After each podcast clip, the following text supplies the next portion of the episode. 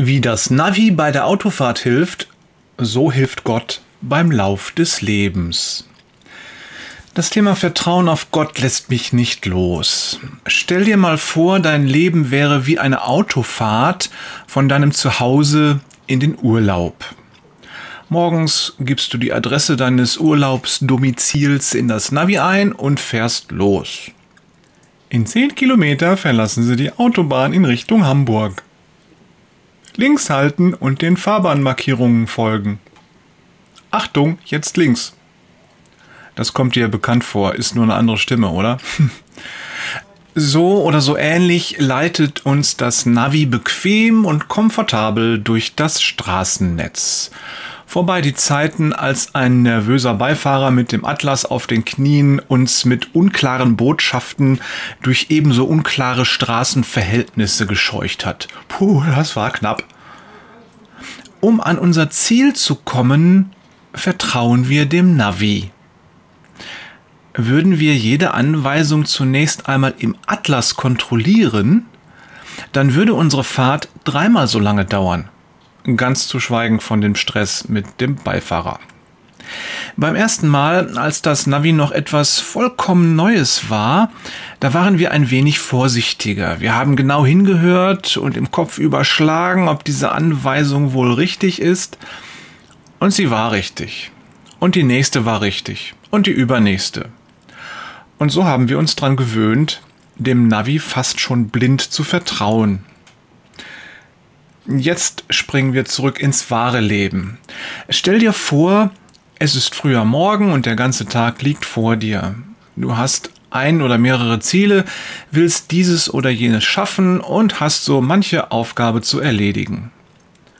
Du kannst selbst planen und anschließend danach handeln. Du kannst dein eigener Beifahrer sein und mit dem Atlas auf den Knien durch den Tag navigieren. Wenn etwas schief läuft, dann fühlst du dich schlecht. Und wenn etwas klappt, dann fühlst du dich am Abend wie ein siegreicher Held nach einer langen Schlacht. Beides ist nicht gut für deine geistliche Entwicklung. Du kannst aber auch dein Navi einschalten. Gott ermuntert dich dazu. Sowohl im Alten als auch im Neuen Testament gibt es zahlreiche Verse, die bezeugen, es lohnt sich, auf Gott zu vertrauen. Ein Beispiel aus dem Alten Testament. 1. Chronik 5, Vers 20 steht, und es wurde ihnen geholfen gegen sie, und die Hagariter wurden in ihre Hände gegeben und alle, die mit ihnen waren. Denn sie schrien zu Gott im Kampf, und er ließ sich erbitten, denn sie vertrauten ihm. Unser Alltag ist im Regelfall nicht so dramatisch wie der Kampf gegen ein anderes Volk. Aber auch wir dürfen und sollen in unseren täglichen Kämpfen nach Gott rufen und ihm dann vertrauen.